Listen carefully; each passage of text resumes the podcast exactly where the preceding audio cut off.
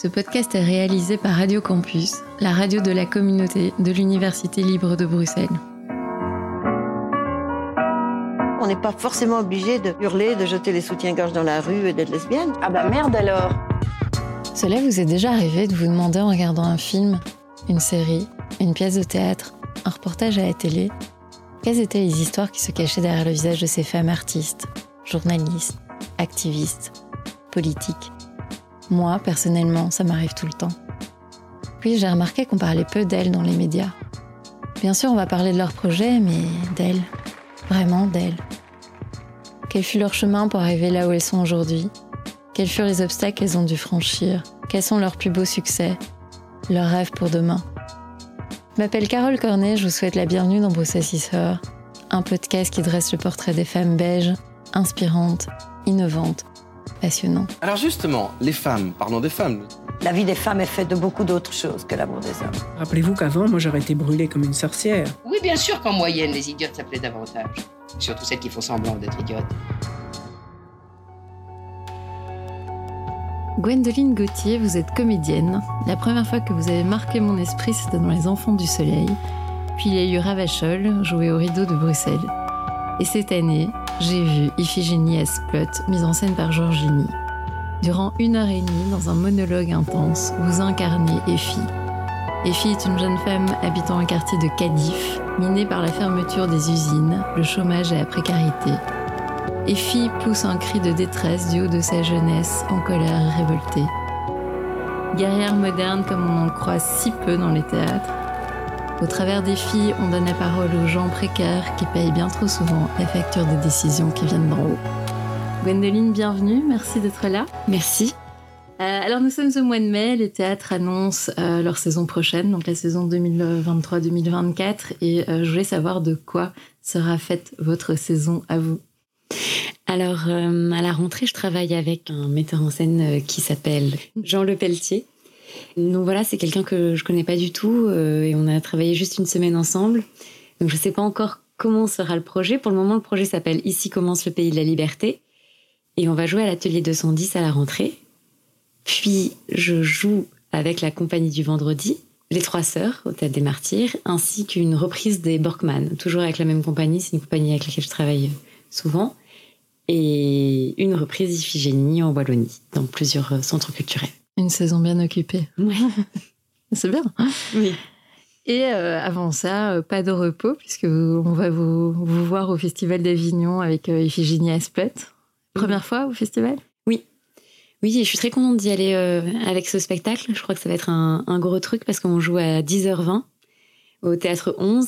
Donc ça va faire des journées bien chargées, un régime, je pense, assez ascétique, mhm. mais, mais ça, va être, ça va être super. Enfin, je veux dire, c'est une chance inouïe. Non. Je me depuis le Festival d'Avignon, c'est vrai qu'on dort pas beaucoup et puis il y a beaucoup de rencontres aussi. Oui, et puis je crois qu'on va devoir tracter et puis mhm. euh, et puis oui, le spectacle il est quand même assez intense, donc je suis quand même obligée d'avoir une bonne préparation avant, donc de me lever plus tôt et donc euh, pas boire par exemple et manger bien et faire du sport et tout ça. C'est vrai que Iphigénie Esplode, bon, on reviendra plus longuement euh, un peu plus tard dans l'interview, mais c'est vrai que c'est, quand même euh, un monologue d'une heure et demie. Bon, vous n'êtes pas seul en scène puisqu'il y a trois musiciens avec vous. Euh, c'est vrai que c'est quand même assez intense en fait. Il y a, c'est un rythme aussi assez soutenu. donc je me doute que la préparation physique, comment vous en sortez C'est une parole qui vient vraiment d'une rage profonde elle est très très en colère et du début à la fin, il y a une rage euh, qui doit être euh, là, quoi. C'est le terreau. Et pour ça, ça demande beaucoup beaucoup d'énergie parce que la rage c'est très énergivore. Et ça, j'ai vraiment découvert ça sur ce projet, c'est-à-dire que en fait, ça demande d'être extrêmement en forme et d'être physiquement euh, ouais tonique parce que sinon on tient pas quoi. Et donc voilà, euh, ça me demande de faire du sport et tout ça, mais c'est très chouette parce que c'est aussi la préparation mentale en fait qui se passe. Donc déjà, là, je sais qu'on c'est en juillet. Déjà, tout le mois de juin, ben, je sais que je vais faire plus attention pour être euh, au top de ma forme en juillet, quoi. Euh, donc voilà, une belle saison et un bel été qui s'annonce pour vous. Euh, donc comme dans ces interviews, on s'intéresse au parcours de nos invités, je vais remonter le temps. Et arriver là où tout commence, dans le Périgord, à Bergerac. Vous êtes la dernière d'une famille de quatre enfants. Et vous êtes la seule fille. Alors c'était comment de grandir euh, la seule fille parmi euh, une grande famille dans le Périgord? Alors déjà, moi j'ai été élevée par une mère célibataire avec mes trois frères. Donc oui, c'est ces trois grands frères, ça prend beaucoup de place parce que c'est des hommes. Je pense que je m'en rendais pas compte à cette période, mais que j'ai souffert d'un manque de place quelque part et que peut-être que c'est ça aussi qui m'a amené à avoir envie d'être sur scène, etc. Mais où, j'avais besoin beaucoup de prendre la place, d'avoir euh, ma parole, de me faire entendre. C'était un truc qui me préoccupait beaucoup enfant. Puis mes frères sont partis et je suis restée euh, toute seule avec ma mère. Et là, euh, je me suis beaucoup ennuyée parce qu'on était dans un village vraiment, il n'y avait pas de jeunes. Enfin, c'est un hameau où on devait être, je sais pas, 100 personnes au grand max. Et je lisais beaucoup et j'ai passé beaucoup de temps seule. Et là aussi, je crois que c'est ça qui m'a amené au théâtre, c'est vraiment la littérature. En fait, c'était les bouquins. Je comprenais pas la moitié de ce que je lisais, mais j'aimais beaucoup les mots. J'aimais dire des textes toute seule dans ma chambre et tout ça. Et ouais, je crois que mon envie de, créer, de parler, de dire euh, des, textes vient de là, quoi. C'est clair. On dit souvent aussi que l'ennui, c'est le berceau de la créativité. Euh. Oui, oui, ça, je, je suis d'accord avec ça. Même si maintenant, je m'ennuie jamais plus du tout. Mais je crois que j'ai eu mon lot, quoi, en tout cas. Euh, à 16 ans, vous décidez de partir à Paris. Qu'est-ce qui, je veux dire, c'est quand même très jeune. Qu'est-ce qui motive euh, cette décision? J'étais à l'internat euh, dans un lycée de théâtre. J'ai fait un an là-bas, deux ans là-bas. Et ouais, c'était c'était dur en fait, je crois. Je, je, sentais que même la vie avec ma mère, c'était assez compliqué. Enfin, voilà, c'était pas facile.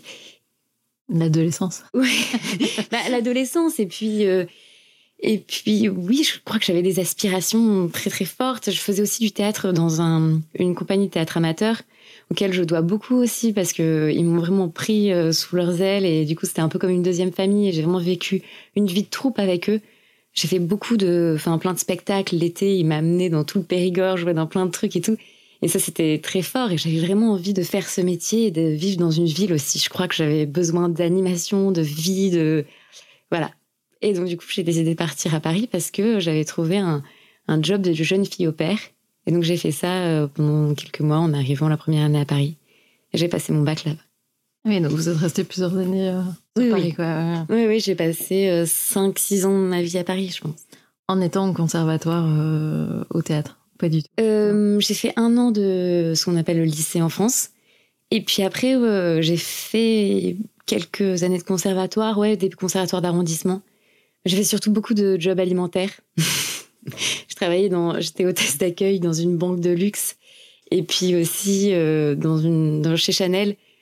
Et c'était aussi très très formateur parce que j'ai appris plein de choses là-bas. Comme quoi le rapport à l'exigence au travail, ça c'est clair. Je l'ai senti tout de suite quand je suis arrivée à l'école, parce qu'après j'ai fait le conservatoire de Liège.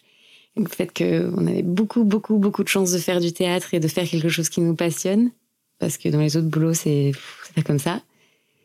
J'ai beaucoup appris aussi sur le sur le rapport avec les autres, les rapports de puissance, parce que ça, euh, quand on est hôtesse, euh, c'est vraiment le dernier, le dernier cran, quoi. Et j'ai beaucoup observé. Franchement, j'ai beaucoup, beaucoup observé de gens qu'en fait, j'aurais jamais rencontré si j'avais pas fait ça. Et je pense que ça m'a beaucoup aidé après dans le travail de comédien, de pour composer un peu des personnages ou imaginer des attitudes. Voilà. Oui, puis c'est pas aussi, euh, ce ne sont pas souvent des, métiers très euh, très évidents quand on est une jeune femme. Être hôtesse, il y a aussi tout un, tout un côté un peu moins sympa. ouais, ça c'était très dur et je savais pas du tout me défendre en plus. Ça, c'est quelque chose je trouve dont on parle pas souvent, mais moi, j'ai pas du tout été éduquée pour me défendre des rapports euh, violents ou des rapports de pouvoir que peuvent avoir des hommes. Et du coup, j'ai découvert ça très jeune aussi. Je me rappelle de, la première semaine dans la banque, euh, il y avait la directrice des ressources humaines qui m'avait dit Bon, ça se passe bien, euh, pas de main en fesses, pas de numéro de téléphone demandé dans l'ascenseur. Et moi, j'étais genre paralysée. Je me disais Quoi? Mais c'est ça qui va m'arriver. Et c'est effectivement ça qui m'est arrivé. Et je savais pas, j'avais trop besoin de mon boulot pour euh, me plaindre ou pour. Et donc, ouais, c'était, c'était compliqué. Et je peux pas dire que ces années-là m'ont appris à me défendre avec les hommes non plus. Parce qu'en fait, euh, je pense que j'ai beaucoup euh, continué à sourire et, essayer de me dépatouiller dans un système qui était pas chouette, quoi.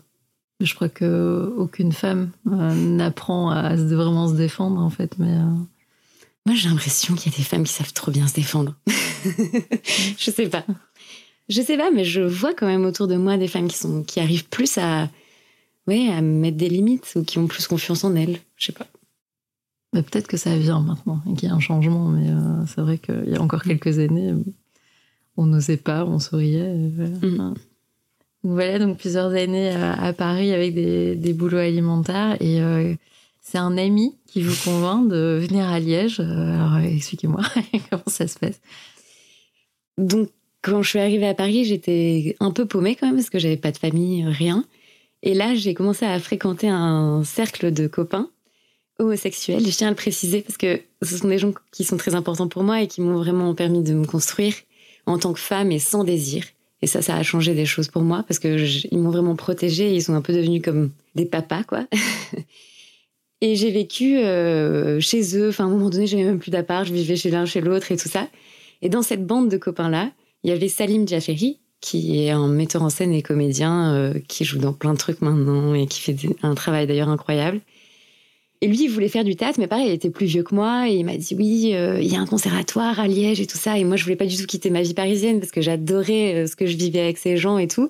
Et il a insisté et euh, j'ai passé le concours et en fait, en une semaine, ma vie a changé. C'est-à-dire que ben, j'ai déménagé, je suis arrivée à Liège et déjà il y avait un grand écart entre ma vie parisienne et ma vie liégeoise, mais bon ça je m'y attendais pas encore. Et on a, ouais, on a vécu ensemble dans un petit appart et on a fait ça pendant quatre ans et c'était, une très belle aventure. Ça m'a aidé à me, à me centrer en fait parce que je pense que j'avais envie de faire plein de choses, mais j'avais pas, pas de repères et c'est une école qui est tellement chronophage, enfin qui demande tellement de temps, qui demande tellement d'investissement que en fait ça m'a permis de me cadrer et de comprendre vraiment ce que je voulais et voilà. L'idée de faire cette école, c'était parce que le- les conservatoires à Paris, il n'y avait pas vraiment d'accroche ou comment c'est Si, il y, a les- bah, il y a les grandes écoles euh, en France et je les ai passées. C'est aussi pour ça que Salim m'a insisté pour que je passe Liège, c'est que je les ai passées mais je les ai pas eues. Hum, Je crois que en fait, il y a eu une, une ou deux écoles où j'ai eu quand même quelques tours parce que c'est, enfin, il y a genre 1000 personnes qui passent le concours et puis on a euh, une vingtaine qui sont pris. Et je sais que j'ai eu quand même deux, deux ou trois deuxième tours, mais euh, sinon, ouais, ça n'avait pas marché. Et c'est pour ça que je suis partie à Liège. Donc là, choc culturel, Paris-Liège. Ouais. ouais, ouais, ça c'était quand même euh, indescriptible, hein, parce que ça n'a tellement rien à voir. Moi, je suis arrivée, j'avais des talons de 7 cm. J'étais tout le temps en mini-jupe et tout, genre super sapée. Enfin, je travaillais chez Chanel. J'étais hôtesse d'accueil, quoi. Donc, j'avais une vision de la féminité, du boulot, du rapport, qui- avec les gens et du rapport au travail qui était extrêmement différente que des gens qui, en fait, avaient mon âge, mais qui, eux, ben, sortaient de, de- du NIF ou qui sortaient du réto. Enfin, c'était pas du tout les mêmes réalités. Donc, effectivement, moi, j'ai eu un choc euh, en arrivant. Et puis, petit à petit, en fait, euh, en travaillant, en rencontrant les autres, en passant beaucoup de temps avec, euh, ben, je crois que j'ai changé. Salim aussi a changé parce que Salim aussi était très snob. et, et voilà, et je peux pas dire que je, je suis la même femme qu'à ce moment-là, ça c'est clair. Mais euh, que retenez-vous de ces, ces quatre ans que vous allez passer là-bas? Ben, l'école, c'est vraiment une utopie. En tout cas, une école de théâtre, c'est une utopie. C'est un endroit où on peut vraiment croire de toutes ces forces que le théâtre va changer le monde. Et c'est important qu'on le pense. Je suis plus sûre que ce soit le cas. Mais en tout cas, à ce moment-là, c'est clair que c'est une croyance qui nous fait travailler nuit et jour et qui nous, et qui nous fait rêver. J'ai appris aussi à travailler avec des gens, même des gens avec qui on n'a pas d'affinité, mais on est obligé de travailler ensemble parce qu'on vit ensemble et qu'on est tout le temps ensemble. Artistiquement, j'ai découvert plein de choses. Euh, Ouais, l'école, c'est quelque chose d'assez magique, quand même. En tout cas, euh, pour moi, ça, ça a changé vraiment profondément ma vie. Mais voilà, je sais pas, je sais pas ce que c'est cette école maintenant, parce que je crois que l'école, elle a beaucoup changé aussi. Euh, je crois que le rapport à l'enseignement doit être très différent. euh. Et vous vouliez vraiment changer le monde euh, en entamant ces études? Ouais, je crois que je voulais, en tout cas, porter la parole, et c'est ce que je fais, et ce que j'ai l'impression de faire avec Iphigénie, c'est porter la parole de gens qui ne l'ont pas l'habitude, en tout cas. Et donc, euh, ce que vous retenez de, de ces quatre années à Liège? Le partenaire a toujours raison. c'est ce qu'on dit sur scène. Euh, que la personne à qui on parle a toujours raison quand on est sur une scène parce qu'on doit toujours suivre les délires de l'autre et on doit toujours suivre ses propositions sur scène. Et ça, c'est un truc que j'ai appris à l'école et, et qui me revient souvent en mémoire, de me dire, ben, quand on joue, on doit toujours dire oui à l'autre. Pas mal. Alors, une fois votre diplôme en poche, euh, vous décidez d'aller à Bruxelles? Oui, euh, j'ai travaillé d'abord dans un restaurant pendant six mois, peut-être même un an. C'était très très dur parce que faire des études, ça m'avait demandé beaucoup d'argent, euh, je travaillais déjà à côté. Et faire quatre ans d'études et sortir et ne pas avoir de boulot, ça c'était quand même euh, très violent. En plus, pas forcément apprécié par ma famille, mais bon, après on n'avait pas forcément plein de contacts, mais bon, c'était quand même un peu dur. Et oui, ça a été une période qui était euh, profondément déstabilisante pour moi parce que j'avais toujours rêvé de faire des études de théâtre et une fois que je les avais terminées, ben, j'avais plus de boulot du tout quoi. Et j'ai commencé à passer plein de castings et j'en ai eu un avec Philippe Sireuil. C'était pour un spectacle qui s'appelait Démon meilleur au théâtre des Martyrs. Et puis là, j'ai travaillé avec lui et, et puis après, j'ai passé d'autres auditions que j'ai eues et les choses se, se sont déroulées petit à petit. Mais c'est vrai que j'ai un souvenir de cette période sans travail là qui a été très très compliquée. Je me suis dit oh mon dieu, tout ça pour ça. bah c'est vrai qu'on on oublie de dire, enfin je trouve souvent, c'est que une fois le diplôme en poche, c'est c'est un peu le parcours du combattant quoi. Enfin c'est pas, euh, on se dit ah ça y est j'ai mon diplôme même pour n'importe quel genre d'études et puis c'est bon mais qu'est-ce que je fais maintenant? Ouais et puis c'est jamais fini. Je veux dire, il n'y a jamais de moment où on se dit vraiment, ok, c'est bon, j'ai du boulot pour plusieurs années, c'est sûr, et ma position est stable et, et tout ça. En fait, euh, on est dans une précarité qui est quand même incroyable. Et donc, on est tout le temps en train de se dire, est-ce que je vais encore bosser quelques années ou est-ce que ça va être bientôt fini? Et ça fait partie vraiment du métier. Ouais, tous les comédiens et comédiennes le disent, euh, c'est euh, pas pas évident. Est-ce que vous, en tant que jeune comédienne, vous sentez qu'il y a une différence par rapport à, aux jeunes comédiens masculins? Oui, forcément, parce qu'il y a plus de rôles pour les garçons que pour les filles, qui sont moins que les filles, et qui ont plus confiance en eux souvent. Et qu'on leur demande moins, je trouve. Ah oui C'est ma théorie personnelle. Mais moi, je trouve qu'on demande moins aux acteurs hommes qu'aux acteurs femmes, souvent, sur une scène. Euh, j'ai l'impression que c'est plus exigeant euh, le travail euh, d'une femme sur une scène. Mais bon, après, ça, c'est complètement subjectif. Mais c'est vrai que les garçons, par notre société, par toute une série de systèmes, parlent mieux, sont plus à l'aise, ils arrivent plus à se vendre, ils prennent plus de place. Et donc, évidemment, ils ont plus facilement du boulot, pour le moment en tout cas. Oui, puis quand on voit aussi la littérature classique, les femmes ont toujours un, des seconds rôles et les hommes ont les premiers rôles. Donc ouais. heureusement, il y a un peu le contemporain. oui, oui. Et puis il y a plein de collectifs qui se créent. Il y a plein de. Il y a le théâtre documentaire qui permet euh, de mixer un peu plus les genres, etc. Donc euh, après vos études, un peu période un peu trouble, et puis il y a quand même des, des, projets qui se mettent en place, et puis, puis vous, vous avez quand même euh, euh, des rôles avec euh, de grands metteurs en scène. Hein. Il y a Philippe Sirail, euh, Clément Thérion, Julien Roubon, Christophe Sermet, avec qui vous dites souvent que vous avez trouvé en fait une famille au théâtre. Racontez-nous comment ça se passe cette rencontre et cette famille qui se crée. Alors, bon, il y a eu Les Enfants du Soleil, donc ça c'était un casting du CAS, c'est c'est une, une, espèce d'organisation pour, pour les jeunes qui sortent de l'école et qui font des castings je pourrais pas dire que la vraie rencontre s'est passée là. C'est-à-dire que déjà là, il y avait un, il y avait une, petite rencontre, je dirais, parce qu'il y avait une équipe incroyable. Enfin, c'était que des acteurs que j'admirais énormément. Donc, il y avait Claire Botson, Yannick Régnier, euh, Philippe Josette, euh, Gaëtan Lejeune. Enfin, dès la première lecture, moi, j'étais par terre. J'étais, mais c'est incroyable, ils sont tous trop forts. Et donc, oui, donc, la création, elle s'est passée de manière un peu plus euh, timide pour moi. C'est-à-dire que j'étais très observatrice et puis en jouant le spectacle, je crois que là on, a commencé à se rencontrer en allant en tournée, en parlant beaucoup. Et puis, euh, et puis en fait on est devenus amis. Et pendant un des confinements, Christophe euh, nous a appelés pour faire du théâtre ensemble. Parce que je pense qu'on était tous un peu désespérés. C'est pas une période évidente. Ouais. C'est ça, ouais. Et on s'est retrouvés dans une espèce de garage à Énuyère où ils stockent les décors. Et en fait, on est vraiment venu très simplement dans ce hangar et on a tout poussé, les décors, les costumes, et on a fait une petite scène, quoi. Et on a commencé à lire plein de textes. Christophe en a choisi un. Enfin, il en avait deux, et puis en fait, on s'en a choisi un. Puis il a rebossé sur une adaptation qui était John Gabriel Borkman d'Ibsen. Et puis on s'en est accaparé, quoi. Mais ça s'est passé comme des gosses qui veulent jouer euh, ensemble et qui se racontent des histoires, vraiment. C'est-à-dire que tous les jours, on était là, on vous fait des pains au chocolat et, et on a commencé à prendre des manteaux en fourrure, euh, et puis un porte-cigarette, et puis une bouteille, et puis machin. Et en fait, c'était extrêmement joyeux. On savait pas encore si on allait pouvoir le jouer un jour, on savait pas s'il y a des gens qui nous programmeraient, mais en tout cas, ça montrait à quel point on avait tous besoin de faire du théâtre profondément, en fait. Comment d'ailleurs vous avez vécu cette, euh, enfin, cette coupure? Bon, alors, ok, il y a, il y a le- la période garage.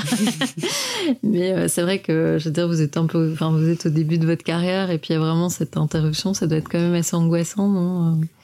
Ouais, moi j'ai eu très peur au tout début parce que je me suis vraiment dit, j'ai cru naïvement à un moment donné qu'il n'y aurait plus jamais de théâtre. Et ça, ça a été vraiment très dur. Je suis partie chez ma mère euh, en Dordogne. euh, C'était vraiment euh, le chaos, quoi. Quand j'y repense, je me demande pourquoi je suis allée là-bas parce que dans le genre revenir dans l'ennui, c'était c'était fort. Et en fait, dès que je suis rentrée, par contre, j'ai continué à bosser, en fait. J'ai continué à travailler et j'ai réussi. Il y a certaines structures qui ouvraient quand même un peu leurs portes si on faisait attention. Et en fait, j'ai pas arrêté de travailler et c'est ça qui m'a sauvée parce que parce qu'en fait, sinon c'était c'était pas possible, c'était à, à rendre fou. Mais ce qui a été dur aussi, c'était tout ce truc de deadline, c'est-à-dire que euh, une semaine avant qu'on joue, parce que je travaillais sur Au pied des montagnes, qui est un spectacle jeune public que je fais avec euh, Sarah Eborn et Que vous avez coécrit. Ouais. ouais. Et là, ça a été un enfer parce qu'en fait, on devait jouer une semaine euh, après. Et puis, en fait, une semaine avant, on nous disait euh, Ah ben non, euh, on va pas pouvoir. Ou alors, on disait Oui, c'est possible, mais avec une toute petite jauge. Et il y aura euh, un mètre vingt qui sépare chaque spectateur. Et donc, du coup, on le faisait. Et puis, en fait, il changeait. Et en fait, ça rendait fou parce que c'était comme si on n'arrivait pas à accoucher comme ça. C'est ce qu'on n'arrêtait pas de dire avec, avec Sarah. C'était que on fait un projet, on se donne énormément. Enfin, c'est des mois et des mois de création. Et puis juste avant la ligne d'arrivée, on se fait arrêter, arrêter, arrêter, arrêter. Donc ça, c'était dur. Mais voilà. Et puis finalement, le spectacle il s'est fait, il s'est joué et il a une vie. Mais, mais ouais, euh, le confinement, c'était un sacré truc. Et euh, en 2021, euh, Iphigénie Esplet. Comment le projet se, se réalise avec Georges Ligny euh, Je pense qu'il est venu vous voir sur Ravachol. Si... Ah oui, c'est vrai. Pour la petite histoire, j'étais dans la salle le même soir où il est venu me voir. Et on s'est dit bonjour et il m'a dit oui, je viens voir Gwendoline pour un projet de spectacle. Mais en fait, c'est Olivier Blin, le directeur du Poche, Mhm. qui m'a proposé de passer le casting pour euh, Georges. En vrai, je le connaissais pas du tout. Et j'ai lu, euh, j'ai lu la pièce. Là, ça a été un choc pour moi, mais vraiment profond. Je me suis dit, mais je vais absolument le faire. Je me rappelle vraiment de, de nuit à pas dormir, quoi, presque, de me dire, mais enfin, mais il faut que ce soit moi, il faut que je dise à Georges Ligny, c'est moi qui dois le faire. Parce que je, trouvais ça magnifique, ce texte du début à la fin, je, le- trouve merveilleux. Et, et donc, euh, j'ai passé le casting et j'étais très heureuse de l'avoir.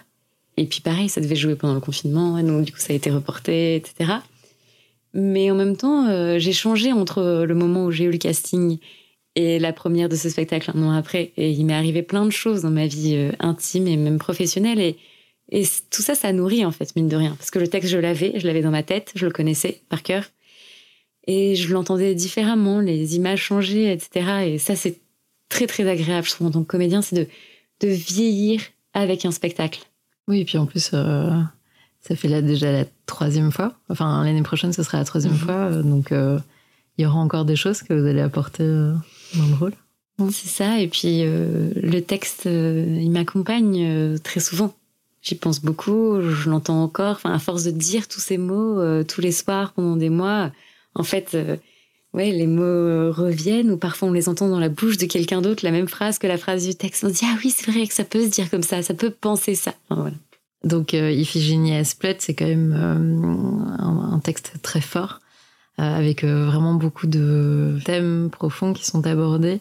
Euh, et le personnage, euh, elle représente un peu cette jeunesse sans espoir ou euh, euh, qui, qui essaye de fuir dans l'alcool et des soirées, avec beaucoup quand même d'humour et d'autodérision sur elle-même. Alors moi, je me demande comment est-ce qu'on arrive à interpréter, enfin jouer, enfin devenir en fait, vous devenez fille euh, sous nos yeux, et puis après rentrer dans les loges euh, et redevenir Gwendoline, quoi. Enfin, je veux dire, c'est quand même un personnage très fort. Et je, et je me demande, est-ce qu'on redevient vraiment tout à fait soi-même Il y a encore un peu des filles euh, par moment? C'est quand même un jeu. Mm. c'est quand même jouer. Et il y a euh, un plaisir évidemment dans ça, un plaisir énorme. Donc quelque part, euh, on connaît ses limites quand on est acteur et on sait que tout ça est dans un cadre sécurisé qui est le plateau. Il y a trois musiciens qui m'écoutent et qui me regardent. Il y a un public qui m'écoute. Et je sais que hum, tout ça peut arriver parce que c'est là, avec ces gens, à ce moment-là, qu'il y a des lumières et que c'est pour du faux. Mhm. Pourtant, ce que je vis, c'est vraiment vrai. Tous les drames qu'elle vit pendant une heure et demie, je les vis mais intensément et comme si ça m'arrivait au moment même où je, je dis ces mots-là. Mais il y a un cadre qui me sécurise et qui me permet de sortir dans les loges et me dire Ouh, ok. Alors, est-ce que c'était une bonne ou est-ce que c'était une mauvaise et qu'est-ce que je peux améliorer et enfin, etc. quoi. Mais ça n'empêche pas que c'est quand même un spectacle qui prend beaucoup d'énergie. euh. On dit souvent qu'un acteur, c'est un athlète émotionnel. Et j'aime beaucoup ce- cette phrase, cette, cette expression, parce que c'est quelque chose qui me revient souvent en mémoire. De me dire, bah ouais, en fait, c'est, c'est vraiment athlétique. C'est un rapport au mot qui est physique, euh, un rapport au- à l'espace euh, qui, est, qui est physique. Et en fait, euh, ouais, c'est, c'est comme du sport, quoi. Oui, mais c'est vrai. Sauf que c'est avec ouais, des émotions et voilà. C'est vrai que j'entends souvent des, des comédiens quand ils ont un rôle comme ça où il y a une période de deuil à faire une fois que ça se termine avant de- d'entamer autre chose. Quoi. Hein. Alors déjà, j'ai en fait euh, Iphigénie Esplot et le, le rôle principal, c'est le nom, c'est Ephi. et en fait, Iphigénie fait référence à la tragédie grecque euh, de la femme qu'on sacrifie pour le peuple. Euh, c'est fort, ça aussi. Est-ce que les, les- les gens font le lien par rapport à la tragédie? Oui, je crois que tout le monde fait le lien quand même, autant quand on a joué devant des scolaires que devant des tout publics. Bah, la question du sacrifice, elle est centrale tout au long du texte et pourtant on la découvre qu'à la fin. Parce que euh, on se rend compte à la fin que c'est des gens comme elle qu'on sacrifie quand on fait des coupes budgétaires, quand on sape euh, dans les services de santé, dans tout ce qui est service public. Et je crois que c'est très très important de parler de ça parce que c'est très contemporain et malheureusement ça ne va que de pire en pire. Mais oui, de montrer que la précarité, c'est dur, mais quand on est une femme, c'est encore pire. Et que quand il y a des problèmes dans des hôpitaux, ben, c'est forcément euh, ceux qui ont moins d'argent qui payent le plus cher. Tout à fait. C'est vrai que je disais, c'est un Belge sur trois qui vit dans la précarité et en fait, ça touche euh, beaucoup plus les femmes. Je ne saurais plus dire le pourcentage en Belgique, mais c'est assez énorme. Et c'est sûr que Effie, euh, je dirais cette parole-là, en fait, de, de, de ces femmes qui n'ont finalement pas d'avenir, pas beaucoup d'éducation et pas vraiment de moyens pour s'en sortir. Quoi. Ben, on le voit très bien hein, dans les services de santé, euh, qu'on a plus d'argent, on a plus de contacts avec des médecins, on sait, euh, on est reçu plus rapidement. Enfin, tout ça, on le sait quoi. Et là, c'est juste l'histoire pendant une heure et demie d'un cas concret d'une femme qui a besoin d'une ambulance. Et bon, voilà, je vais pas raconter l'histoire, mais, mais concrètement, enfin, quand on fait des coupes budgétaires, ça a des conséquences concrètes sur la vie des gens au Mhm. quotidien, quoi. Et c'est important de, de montrer ça. Mais en tout cas, c'est bien montré. Un seul en scène féminin, c'est surtout pour euh, une jeune comédienne, c'est quand même assez rare. Du coup, euh, ça fait quel effet de quand on a été élu, euh, quand on remporte le casting, ça fait quel effet de se dire ça y est, je m'engage quasi. Enfin, je sais, vous n'êtes pas seul sur scène, vous avez trois trois musiciens magnifiques qui sont avec vous, mais c'est quand même un monologue. vous êtes seul à jouer sur scène. Euh, du coup, ça fait quoi? On se dit, c'est le rôle de mes vies. hein, euh. Euh, c'est hyper impressionnant. C'est très exaltant, en tout cas, ça c'est Mhm. clair. Et moi, ça m'a tout de suite plongé dans le travail. En fait, tout de suite, je me suis dit comment porter au mieux ce texte. Quoi, j'étais très très obsédée par ce projet, de me dire ah comment faire? Aussi parce que même si dans les thématiques et dans les questions du texte, c'est très proche de moi, je trouve, à certains endroits, mais en même temps, c'est un personnage qui est très loin de moi. Et euh, du coup, je suis allée à Cardiff très vite. J'ai pris des billets parce que je voulais aller là-bas. Je voulais marcher dans les rues, voir des, femmes qui pourraient me faire penser à euh, Effie, donc c'est comme ça qu'elle s'appelle. Et j'ai adoré faire ça. J'ai appris le texte là-bas. En tout cas, quand j'ai appris la nouvelle, c'est sûr que ça m'a projeté complètement dans le travail. J'avais envie tout, de suite d'aller au plateau, de réfléchir, penser à, comment faire ce personnage et ce texte, euh, à prendre des photos aussi. Quand j'étais à Cardiff, j'ai emmagasiné toute une série de photos de tout ce que je voyais pour garder ces images, même quand je dis le texte, de voir les rues dont il parle. Il y a toute une balade de nuit dans le, dans le spectacle et qui existe vraiment. C'est-à-dire qu'il y a vraiment une zone industrielle où quand on marche, il y a des poneys qui sont là et c'est vraiment très très bizarre. Et puis une autoroute et avec un grillage et là la mer. Et le chemin, je l'ai fait euh, euh, aux mêmes heures que elle dans le texte. J'ai pris des photos, j'ai beaucoup pensé et à chaque fois que je redis ces mots sur scène, je revois cette balade et je revois ces images et, et j'adore me dire que je les vois et que je peux les faire partager euh, à un public en live quoi. Ça vous a quand même demandé une grosse préparation, quoi, physique, mentale.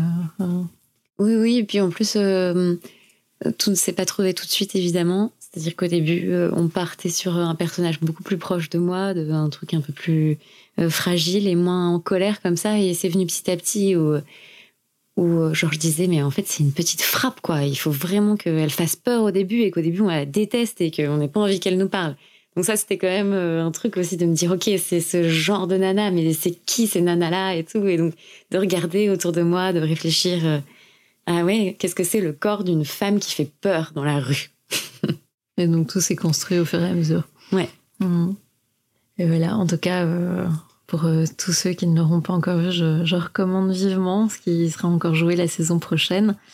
Et donc la saison prochaine, euh, mis à part Iphigénie à Splot, il y aura les Borkman, que vous avez déjà joué. Euh, donc c'est une reprise. Euh, donc là, euh, sur scène, tout à fait un autre registre. Vous chantez. Mais... oui, un tout petit peu. Hein. Dans l'extrême, on vous voit chanter. oui, les Borkman, ben, donc c'est le spectacle créé dans le garage. C'est une équipe que j'adore. Vraiment, c'est que des acteurs et des actrices incroyables. Oui, c'est un spectacle, euh, enfin, c'est une pièce qui date du, début du XXe siècle. C'est beaucoup plus classique. Après, Christophe, il ramène toujours euh, les vieux textes euh, dans une espèce d'actualité très contemporaine, enfin, dans une actualité, quoi. Et oui, donc c'est un peu la fête du théâtre quand on est ensemble, quand on est sur un plateau, on prend toujours beaucoup, beaucoup de plaisir à jouer. Et, et ça, c'est autre chose, en fait. C'est une autre théâtralité, c'est un autre univers, c'est un autre rapport au jeu même, c'est autre chose. Et votre rôle dans les Borkman, vous jouez quoi? Alors, je joue deux rôles. je joue une dame qui s'appelle Tante Gwendoline, d'ailleurs, euh, parce que Christophe a changé les noms. Et euh, c'est une tante, une dame qui va mourir d'un cancer et qui euh, revient euh, dans sa famille pour récupérer euh, son neveu qu'elle a élevé. Et puis, je joue Frida, une jeune fille qui fait de la musique et euh, qui a envie de partir loin, euh, qui a envie d'aller à l'étranger, tout ça. Qu'est-ce que vous auriez envie de dire à Gwendoline, euh, enfant, qui s'ennuyait dans sa chambre dans le Périgord? Ça va être dur, mais ça va aller. c'est vrai, c'est ce que vous pensez, ça a été dur Ouais, ça a été super dur. Franchement, pff, je pourrais pas le refaire une deuxième fois. ça, c'est clair. Je le referai pas une deuxième fois. C'était super dur.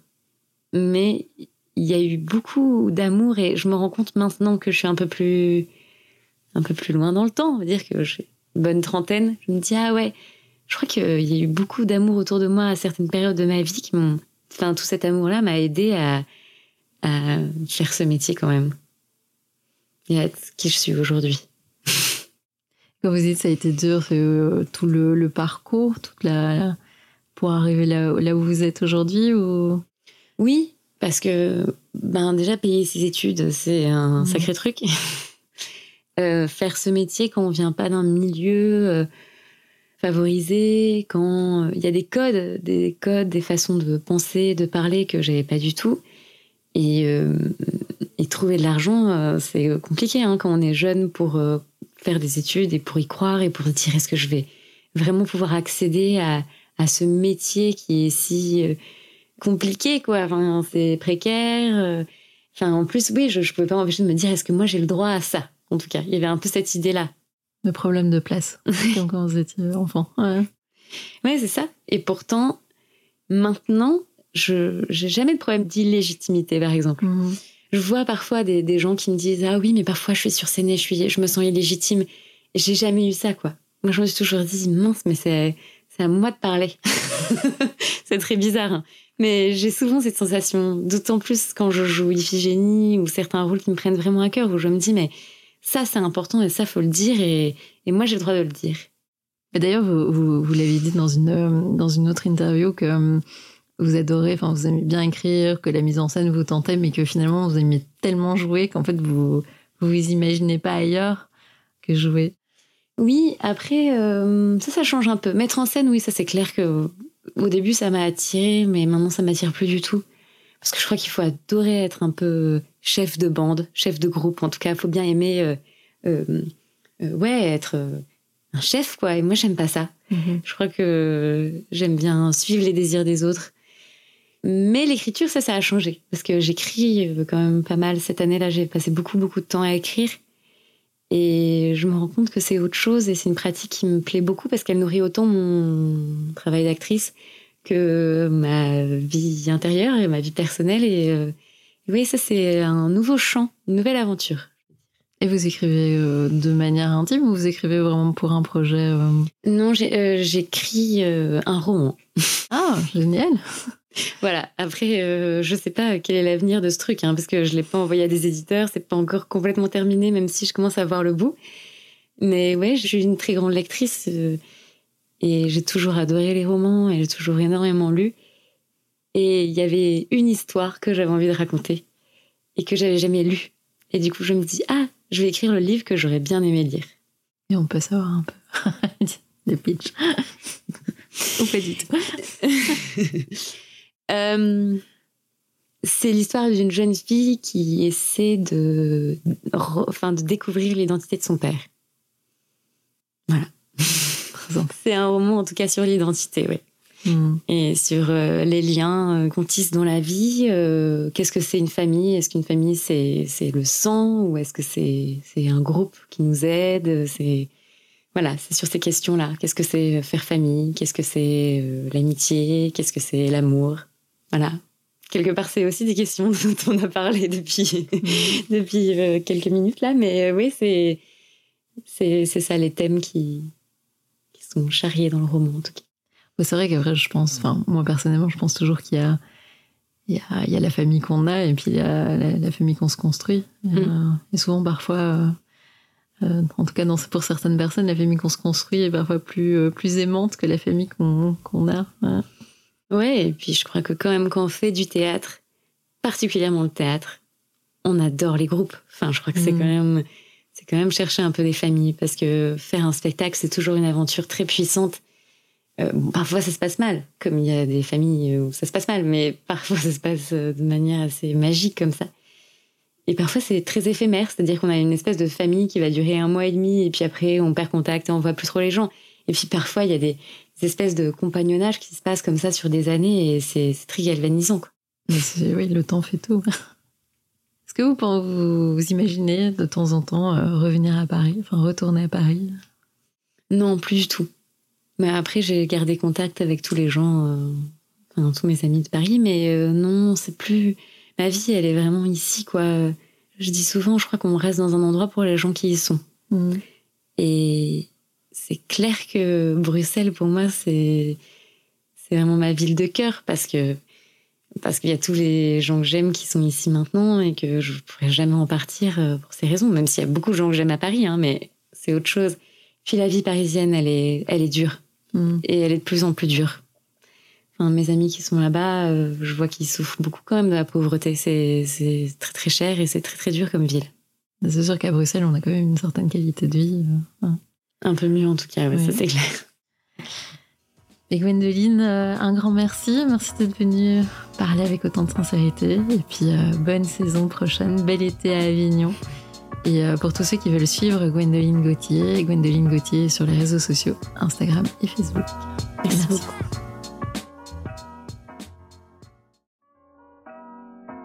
Si cet épisode vous a plu, n'hésitez pas à le partager, à mettre des étoiles sur Apple Podcast et à en parler à votre entourage. Abonnez-vous sur nos réseaux sociaux où nous partagerons les recommandations de nos invités.